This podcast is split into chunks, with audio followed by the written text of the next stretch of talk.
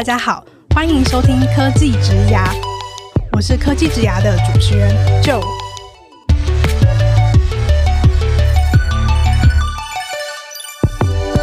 科技职涯是由 Cake Resume 制作的广播节目，我们将会邀请在科技、数位等不同领域的工作者来分享他们的职涯故事和个人观点，一起来听听这些精彩的分享吧。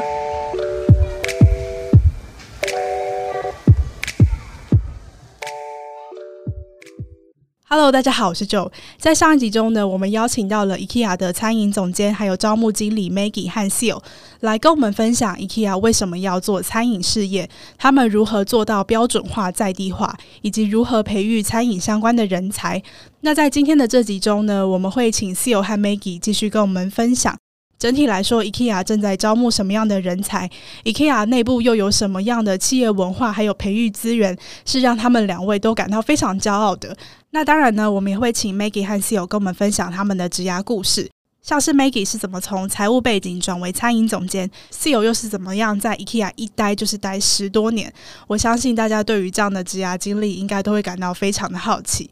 不过呢，首先，其实我有个蛮想问两位的问题，因为我们在上一集有提到说，IKEA 作为一个国际的公司，它对产品的标准非常的高，所以说对于在地化还有标准化，你们都有非常严格的流程和标准。那我也蛮好奇说，那你们要怎么样帮助一位刚加入 IKEA 的同事，就可以上手这些工作的流程呢？嗯，IKEA 的确有一个很棒的这个 system 内部的系统，我们叫做 Toolbox。那简单来说，我我都叫它是图书馆啊，因为你随时随地你都可以 online 去查询你想要的资料，从如何开一家分店。他都会告诉你你要怎么样的一个准备，什么样的 period 你要准备什么样的东西，还有 IKEA 的一些 concept，也 IKEA 的一些理念，还有就是 IKEA 各个国家分店的一个好的这个 practice 案例，他们都会放在这个 tour bus 让大家去做一些分享。所以我们也常常，我跟 Maggie 也常常会上 tour bus 去找一下，说，哎，我们遇到什么样问题，可以参考别人家的案例，或者说 IKEA 有什么样的 guidance，我们要去有没有新的东西，我们要去参考去 follow 的。所以这个东西对我来讲讲。哇，我我我加入十多年，其实我没有办法完全把所有的 IKEA Toolbox 里面的这个知识全部知道，因为它一直都在 update，一直都在更新。Toolbox 确实是一个令人很惊异的一个平台，嗯、应该说它是一个平、嗯、学习平台。嗯，它里面的知识真的是涵盖非常非常的广阔，然后跟深度。它其实内容细到好像他刚刚讲的，你 daily routine 你要做的事情。甚至于，就说你开一家店，你从第一个步骤到最后一个步骤，你要怎么去做它？嗯，还有呢，你在店端你的规划，呃，应该要怎么规划？你的 layout 要怎么做？你要怎么去摆设你的东西？嗯、所以你进去家具里面看，IKEA 的每一个家具，比如说 沙发放什么位置，哎，让放什么位置，它都有它的学问在。其实，如果外面的人大概很难想象 Toolbox 是什么样一个网页，嗯、而且我也很惊讶，它到底那个容量有多大？嗯，嗯，那另外我们还有一个。一个就是在地化，我们自己怎么去训练我们自己的一个员工。那不管你是在销售部啊、顾客关系部、设计部，甚至就是餐饮部，其实新进同仁我们都有一套的这个 OJT，就是 On Job Training 这样的一个 system。那我们还有一个这个好伙伴计划，就是说，其实新人进来，我们都会有一个 body 来带着你，让你了解，就是说，哎，你在 store 你要怎么样走路啊，才不会迷路？因为大家也都知道，IKEA 像个迷宫一样，对你不知道，就是说。这个哪这个门后面到底是进到哪里个哪一个区域？所以我觉得这个堂听到这个新人分享，就是说，哎，Buddy 介绍的东西真的是很棒，然后也是让他们可以在前面三个月，我觉得新人最重要就是前三个月，因为他要怎么去熟悉你的环境，熟悉你的工作，然后帮助他未来三个月后他的一个工作的一个长期的一个部分。我觉得这个常常听到就是说，这个新人是很肯定我们好伙伴计划，然后帮助他去熟悉工作环境，甚至于他说，哦，我还知道说我们的产品的小秘。辛还有哪些产品很值得买，或者说公司附近有哪里 就是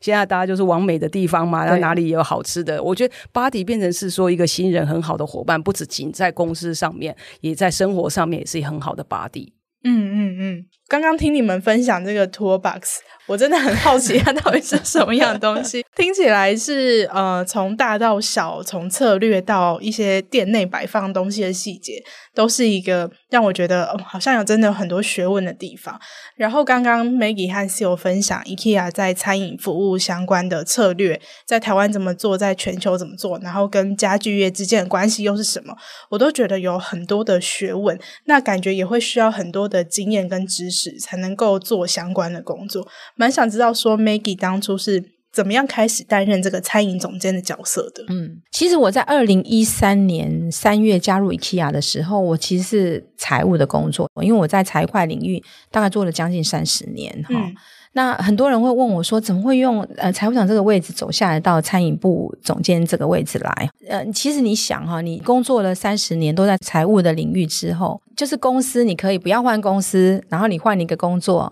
去做一个业务。那我自己觉得它还蛮有挑战的。那是一个机会点，就是我们可能餐饮部当下的管理公司觉得可以再更进步一些。那我因为我之前我其实，在肯德基有六年的工作经验，嗯，那所以对呃整个餐饮的业务，我有一定程度的了解。所以公司也觉得说，哎，其实餐饮部总监的这个位置就很像是餐饮部的总经理，嗯，就像呃我们的总经理是我们整个 IKEA 总经理，可是餐饮部因为所有东西你都要从自己从规划、从业绩、从销售、从 supply chain，你全部都要自己负责，所以其实你就像一个餐饮部的 GM 一样。那这个有点鼓励到我，嗯，然后我我当下自己其实也觉得是说，这是一个难得的机会，然后呢，呃，如果我做得好的话，我可能想要继续在 IKEA 的餐饮继续做发展也可以，或者呢，我未来我自己的职涯，可能当下我还有一点野心是说，诶，我可能也可以到外面的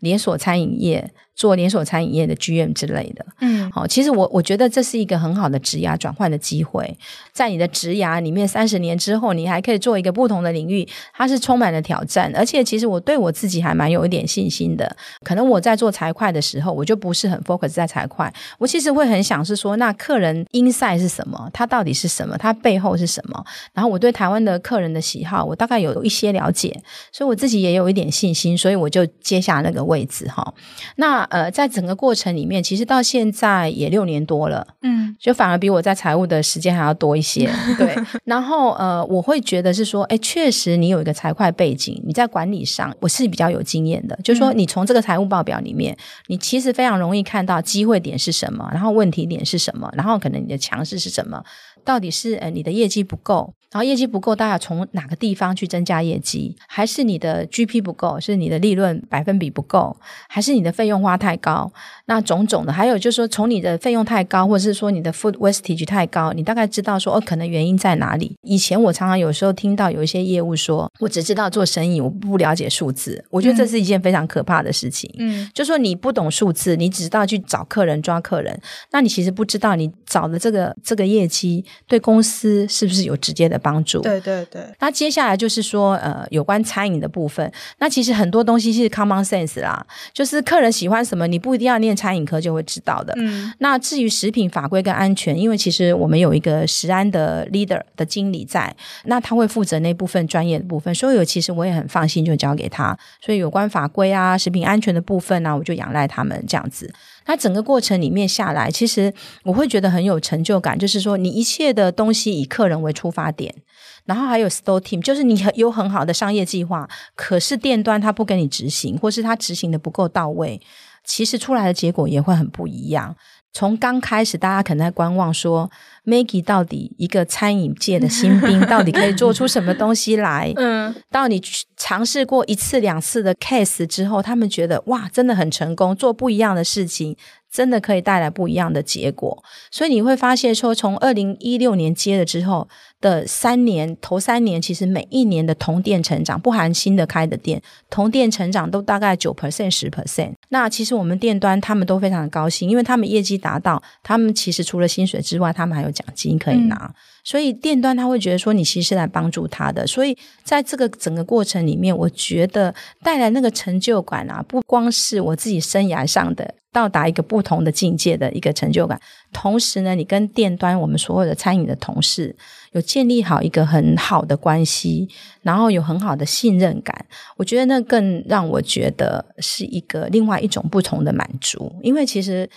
店里面的人跟我，包括从最基层的 coworker，几乎都是没有距离的。他们经常都会来讲说：“我觉得这样，我觉得那样子。”我当然每天都可以收到很多很多很多不同的看法跟 idea。嗯，然后他有问题，他可能不敢跟他直属主管讲，可是他都会来跟我讲，我有什么样的困难点怎样。那其实你透过这个过程中，你就会觉得，其实他这是一种信任感。如果没有信任感，其实我觉得这样的 conversation 是没有办法发生的。嗯，那我真的也很开心，就是 IKEA 能够提供这么好的机会。会，因为它是完全跨领域的。嗯，你从一个财务的人到要去 handle 整个餐饮事业部，而且我们餐饮事业部的业绩凭良心讲是蛮大的，大概台湾的中小企业，我看几倍、十倍可能都不止，其实很很大的。所以公司愿意把这个重任交给我，我也觉得是蛮挑战的。那我觉得这样的机会啊，其实应该只有在 IKEA 才有，嗯，在其他公司可能也不是那么容易。我觉得 CEO 你也可以分享一下，其他部门的人是不是有很多跟我相同的？啊 好啊，对我其实。也想多分享一下，因为刚刚 Maggie 举自己的例子，我觉得很棒。那可能听众会觉得啊，Maggie 因为比较高阶嘛，因为通常公司都会比较 support 高阶的一个这样主管的一个调任。那其实，在 IKEA 其实它是很稀松平常的事情。那举一个最近的例子好了，这也是转很大的，从一个 IT 的一个 background 要转到 Food Team，哇，这个是一个很大的一个转变。其实他在 IT 的领域也也将近十年一个工作经验了。那他也一直对 Food 有热情，因为平常这个男生也会喜欢 cooking 这样子。其实我们也常在新闻看到，就是说很多这个科技人才不是呃，常常做久了，好像自己想要创业做这个餐饮的梦想，嗯、他也有这样的一个想法。那其实 IKEA 每年常常会有一些固定时间要做一个 one on one 的 talk，去了解就是说每个员工他有怎么样的 develop plan，然后有什么样 career path，嗯、那主管有什么样的资源跟 tool 可以帮助他的。那经过这样的一个对谈，发现说，哎，这个 IT 的同仁其实他对 food 很有很有热情，所以我们给他了一些建议，也让他在这个工作时间去外面去考证照，因为毕竟他想要走内场，他可能还是要有一个厨师的证照，所以他也完成了这个证照，然后回来就 apply 这样的一个 food 的这个位置。我觉得这是很棒，然后这个是很好的一个一个 role model 可以分享给大家，就大家不用离职，你喜欢 IKEA 这样的环境，我们就给你舞台，给你去发挥。呃，CEO 他们 HR 的部门的训练部经理当初也是呃 marketing 台中店的 marketing 经理，嗯，对，转到 HR 的经理训练部的经理，所以其实有蛮多这样的例子。对，还有从 Full Team，呃，我们之前在新庄店的 Full Team 的经理也是转到这一个呃 Sales Team。对，人才啊，就是说大家看到的是你的潜能，嗯，然后发现你有这个潜力的时候，其实会愿意提供呃不一样的机会给大家去尝试。对，嗯，我还嫁过女儿 给 Maggie 呢。对对对对对，其实他们 HR 有一个 admin 哈，就是有一个 admin 很年轻，就是刚毕业就到 HR 去当 admin。嗯那他其实工作表现非常好，因为他很年轻，非常好。那他在尔等命做了几年之后，他就觉得说他不想一直做 admin 的工作。其实他表现很好，嗯、后来他就说他要离职了。那当然，我们就会觉得一个质感这么好的员工离职，嗯、其实我们就很可惜啊，对啊。嗯、所以我们就看看说我们内部有没有其他的职缺可以适合他过来发展。然后他同时他自己也有兴趣。那我的部门刚好有一位员工离开到 China，他到中国的 IKEA 去发展，那就有个空缺。可是凭良心讲，那个位置是需要一个有一点、有一点 knowledge 跟经历的人来做。嗯、但我们觉得这位小女生她其实是有潜力的，而且她很肯学习。嗯、所以呃，我当下还是让她到我的部门来。然后她自己本身也有兴趣，她说：“哦，这边可以学到跟商业有关的东西。”嗯，她比较有兴趣。那我们就慢慢的栽培她。那凭良心讲，她头一年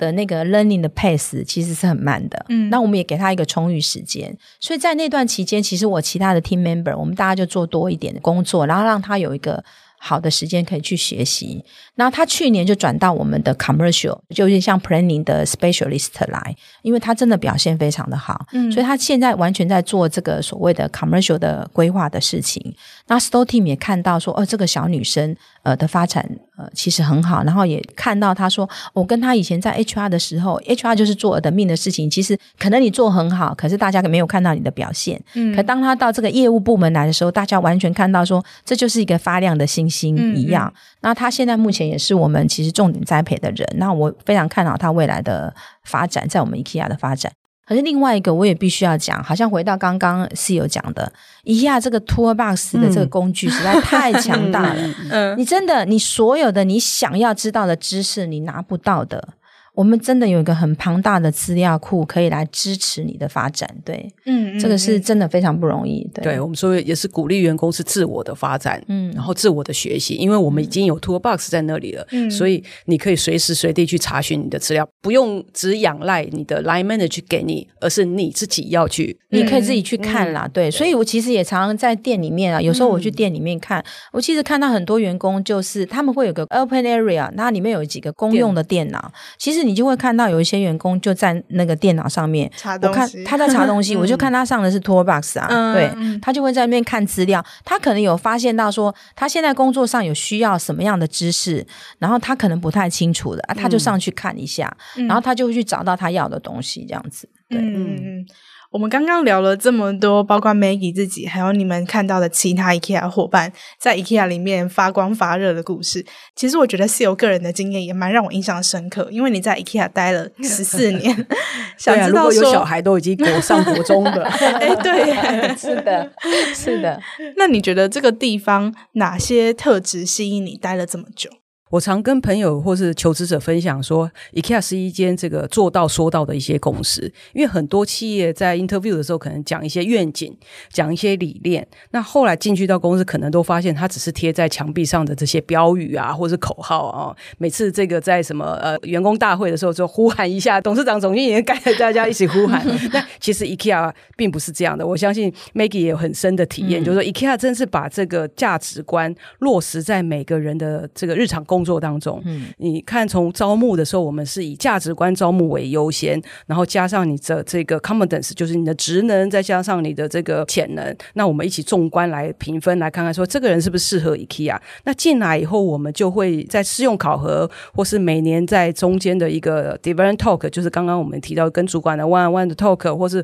目标设定，或者年底的这个绩效考核，我们这些都是跟价值观环环相扣，价值观都是在这个每一项东西里。里面的一个评分项目之一，所以我们常常会用这样的方式跟员工说：“哎，你在做这个东西的时候，跟价值观有什么样的一个相连接？嗯嗯、那你要不要想一想，你有什么呃任务，或是说什么样的一个呃 KPI 是可以连接到我们的价值观的部分？”那刚刚我呃就有问到我说：“哎，为什么可以待这边待这么久？”那其实我分享一个部分，就是说，其实在我的工作不仅是招募而已，我可能还会带一些员工的一些专案的一些活动。那我觉得这是很棒的部分，就是在 IKEA。你可以自己去 take 一些 project，你想要做的事情，那你去可以举手跟老板说：“哎，我来尝试看看。”那公司也愿意让你去做，让我们的这样的一个职涯不会是 always 都只做一个招募。大家会觉得啊，你都在做招募，会不会很无趣？我说不会，我常常有一些新的任务、新的 idea 要去做。那呃，我有一个专案，就是在办这个价值观大使的一个选拔。刚刚有提到我们有八大价值观嘛？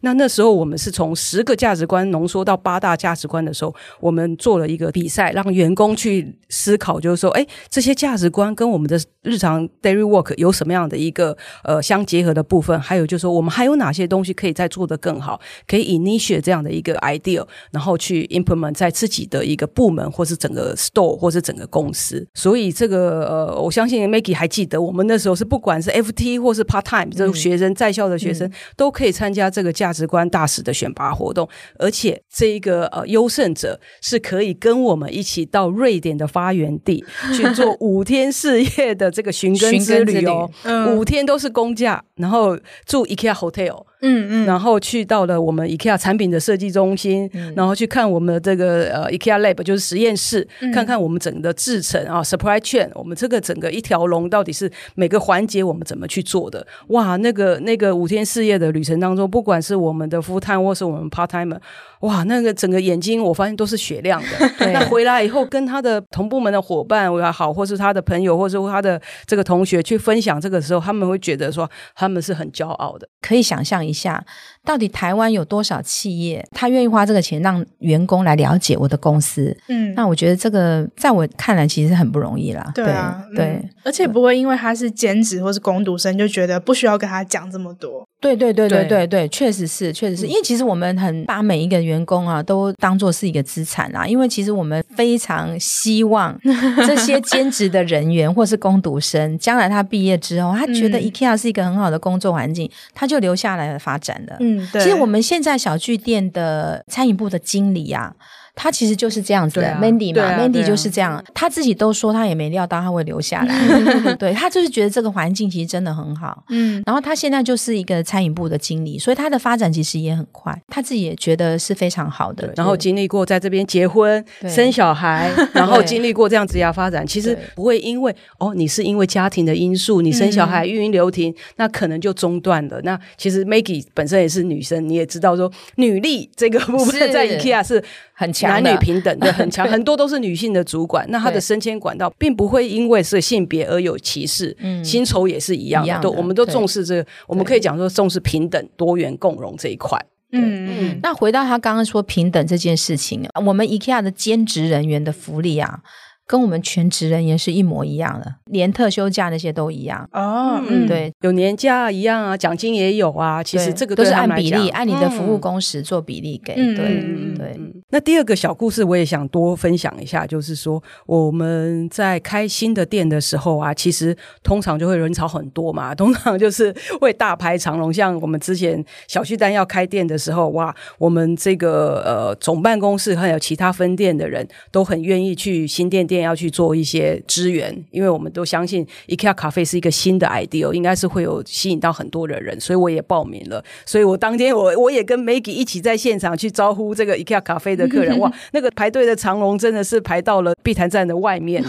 然后另外一个部分的话，就是说我们这个台湾区的最高的这个 commercial 的一个 director，他也跳下来，因为那天真是大排长龙。他是个老外，对老外，洗碗机坏了，他跳下去卷起袖子洗碗，进去洗碗，对。进去洗碗，这真的是 refer 到我们的价值观。这个同心协力，以身作则。你看这么、嗯、这么 high level 的这主管，他也跳下去去做这样的洗碗的工作，嗯、而且不是只有这一次。其实他平常如果在走店的时候去看到一些哎纸屑掉了，他其实也会捡起来。对，嗯，对，所以我们不止就是说，哎，员工要做这样的事情。其实像 Maggie 啊，像像我们这个高阶的主管，他其实平常也都是用这样的 lead by example 的一个方式去影响这个同仁。所以我觉得在这家公司，在 IKEA 公司服务这么久的时间，我觉得这个回到我刚刚说到，他是说到做到的一家公司，嗯、就是说他不会就是说，哎，我就是这个打高空啊，讲这些东西。那我真的是落实在我平常所说我所做的，然后主管也是这样，所以我们可以从主管的一个身上去学到，然后影响到我们自己。所以我觉得是在这样的一个工作环境之下，可以让我在这边做更久的一个时间。其实有个很有趣的一件事情是，呃，新店开幕，我大概也都会去支援，就是可能找一个区域去支援。那其实我最喜欢的是，因为我觉得我在餐饮的制程里面，我会我碍手碍脚啦，所以其实我最喜欢的是在瑞典食品超市，嗯，跟客人有互动，然后跟他解释啊，这个瑞典食品要怎么吃。我当时在新店店，我也是去瑞典食品超市。然后我那一天就是不断的跟客人解释呃产品的不同，嗯、然后也给客人没有压力，就说啊你看看啊，你如果不买没有关系，因为其实你可以观察客人在迟疑，比如说他其实真的想买东西，可当他选肉丸的时候，他可能在迟疑，他到底要买瑞典肉丸、传统肉丸，还是鸡肉丸，还是蔬菜丸，还是植物丸？那我都会去跟他讲说，哦，我们肉丸肉肉丸有四种，然后呢，呃，哪一种的口感是怎么样？比如说鸡肉丸就是比较软嫩。嗯然后瑞典肉丸就比较 Q 弹，接着他还犹豫不决，我就说：“那你你有没有吃牛肉？” 他如果说他有吃牛肉，我说：“那我就建议你买传统肉丸，就是你在楼上吃的一样。”呃，现在目前我们台湾区当日瑞典食品超市的营业额的记录是我创下的，所以他们常常都跟我开玩笑说：“到底谁还会破你那天的记录？” 对，同仁也都觉得互动很好，他们说我们补货都来不及了。其实你跟员工在一起，大家都是平等的。IKEA 讲的是一个平等，一个同心协力，他讲的不是。是口号，它真的是就是执行，我们大家就是执行，嗯、对、嗯。而且那个我们的座位区，其实 Maggie 跟大家也都坐在一起，跟团队都坐在那。我们没有 partition，我们没有这个屏风，我们其实是 open area，其实 都是这样子。平常就是这样子工作互动。没有啊，嗯，CEO 也是瑞典人，然后 CEO，还有刚刚那个副总啊，大家都没有办公室。对、嗯、我们大概只有一两间办公室，比较比如说怕有 confidential 的资料啊，对对对，就有要谈事情的时候进去里面，否则我们的 O 都是在 open area 的部分。而且我们喊的时候，我们都讲，哎，Maggie，我们不会说，哎，总监，总监，其实没有这种阶级的。哎，那我也蛮好奇，说刚刚提到的那个八大价值观，要怎么在面试的时候就看得出来？其实我刚刚分享那几个八大价值观，那其实在分不同的部门就会有所区别。举个例子好了，财务部，那大家可能就就会想说，哎，财务部的职能的部分就会跟财务这个呃成本意识比较有相关。那所以我们会透过这个面谈的方式去理解。那如果是学生的话，我们就问他说，哎，那你平常的零用金你怎么分配的？哦，嗯，用这样的一个问题来去理解。你是不是有这样的一个观念？那还有，例如举一个例子，就是我们也有 sustainability 的部门，嗯、他可能比较重视的就是这 caring people and planet，你怎么样去关怀人类跟地球？呃，像我跟 Maggie 都拿着这个环保杯，保杯。那你的习惯，我们可以透过一个小小的观察去理解，你是不是有执行到这一块？嗯、那还有我们有 innovation 部门、嗯、啊，创新这个部门，嗯、这个部分的话，就是有一些刚刚过去的专案执行上面有没有什么是一个新的 idea，你去执行的？可以透过这样的一个问题方式去呈现说你的这个价。值观是不是符合我们到这个部门职能的一个价值观？嗯、我相信 Maggie 一样啊，餐饮的部分应该也有一些着重的部分。对，对，所以说除了问专业的知识之外，可能是问一下你怎么处理事情之外，通常你会问他说：“哦，那你平常的活动是什么啊？你跟朋友的互动是什么啊？嗯、那你自己觉得你很 proud、很高兴的 moment 是什么啊？”其实你大概就可以听出来，就是从一个人的个人生活里面，你大概就可以知道说：“哦，他的价值观到底是怎么样。嗯”因为有些人是比较封闭，可是有些人比较开放。那不同的职位，它有不同的需求。那不见得说每一个人都要很外放、很外、嗯、外向。你可能还是需要有一些比较严谨的人。那好像我的部门，我刚刚讲的，我们有一些 challenge，我们有一些成本控制的，有一些资源的限制，然后又要想要说带给客人的、呃、新鲜的体验。所以可能在我的部门里面，日常生活里面的 cost conscious 啊。成本意识啦，对，还有不断的创新跟进步的这件事情，怎么样把不可能化成可能？还有以及说你要 take a responsibility，、嗯、因为我们 resource 很有限嘛，所以大家愿意呃承担，同时也赋予别人责任，这三个可能相对上来讲会蛮重要的。当然八大都很重要啦，嗯、但是你一定要排序，可能在你的每天的 routine 里面，嗯、你都已经变成是一个基因了，你就是不用思考，你就会自动就是把这些价值观都带进去，这是因为。工作上的需要，嗯、对对，嗯，最后最后啊，想要代表我们科技之家的听众们发问，就是 IKEA 目前有在招募哪些的人才？那通常你们会建议求职者可以怎么样准备 IKEA 的面试？好啊，我想这个应该大家都很关心的部分。那大家也都知道，IKEA 都是在持续的发展哦，有一直持续的扩点的一些营运的计划。所以不只是在 Maggie 这边有这个餐饮人才的需求，那当然我们还包括销售、物流、设计这些，很多都是我们呃工作上面所需要的一些人才。那详细的职缺，那我帮 CakeResume 打个广告，就可以上 CakeResume 去看一下 IKEA 所需要的一些人才，我们随时都会 update 在上面。那刚刚有提到就是说如何准备 IKEA 的面试嘛。我觉得不只是在 IKEA 面试啊，我我常常就是分享，就是说每个面试都是一样的，你怎么样去准备啊？我我觉得准备是说做自己，但是做自己不是随便哦，我我好像穿着或是说我的谈话就是随便，没有准备。那我我不是说是这样做自己，而是要呈现最棒的自己。你首先要先厘清你自己的价值观。那你对于你自己的职能，还有自己的生涯规划，是不是有先去理解、了解你自己所想要的？那再来就是说，你也要了解说，你应征的这间公司，它所要的一个职缺，它的一个职能的需求，跟你自己是不是相符合？那在面谈当中，我都是会建议，就大家就是诚实坦白的一些对谈，因为就像呃，我跟 Maggie 常常有一起在面试的时候，其实我们都是在一个很 casual 的一个环境，用比较轻松的方式来了解，就是说，诶，Candidate 这个生活的背景。好，你的生活的价值观，然后就你工作的一些经验，用这样的一个环境来让你会觉得，哎，我觉得很舒服，然后去说多一点。那我们也会在同样这样的一个环境里面，让你知道，就说 IKEA 的工作一个内容，还有我们企业文化是怎么样。然后我们来看看说有没有这个相符合的部分。嗯嗯嗯嗯，其实也不一定要限制在你的专业职能里面。哦嗯、对，如果你觉得呃，你个人的想法、做法跟风格，就我们刚刚讲的 culture and value，、嗯、其实非常符合 IKEA 的，你也可以来试试，想清楚你自己的优点，嗯、然后你的机会点。呃，你对 IKEA 里面你进来的话，你可以怎么发展自己？然后你对公司可能有什么样的贡献？呃，说不定你不会受你的专业职能的设限，因为其实我们有一套非常好的发展计划，然后潜力，我们看到的是潜力。嗯、所以你觉得，如果说可以 match 我们的话，你在准备应试者来准备的时候，你可以把你那一方面表达出来。嗯、那其实对我们来讲，这样的人才我们其实也是很需要，也很喜欢。对，嗯、就像很多人在问说，哎，应征 IKEA 是不是很重视学历，很重视科系？嗯、啊，其实我们都没有，其实我们很鼓励的，因为就像呃 Maggie 很。好的例子，他也不是餐饮的背景，嗯、他的 team 也不是完全都是有餐饮背景，而且还有一位是来自于马来西亚，所以我们很欢迎我，因为我们是 international 的公司嘛，我们还很欢迎多元的背景，然后不同的一个生活体验的人一起加入 IKEA。对，嗯，而且说实在话，你可能不是本科系，你就没有那么受限，嗯，哦，对，因为有些时候你被框架住了。嗯、可是对客人来讲，客人没有想那么多，你的 knowledge 对我来讲不适用。如果我是一个客人的话，我就是凭感觉啊，嗯。对啊，所以说不定你不是那个领域的人，你更有